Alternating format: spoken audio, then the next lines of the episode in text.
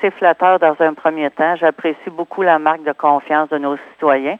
Et en même temps, ben, c'est certain que c'est une décision euh, euh qui n'est pas facile à prendre. Il faut bien peser le pour et le contre. Il faut savoir aussi qu'on a une vie professionnelle, on a une vie familiale. Alors, il faut évaluer tous ces éléments-là avant de rendre une décision.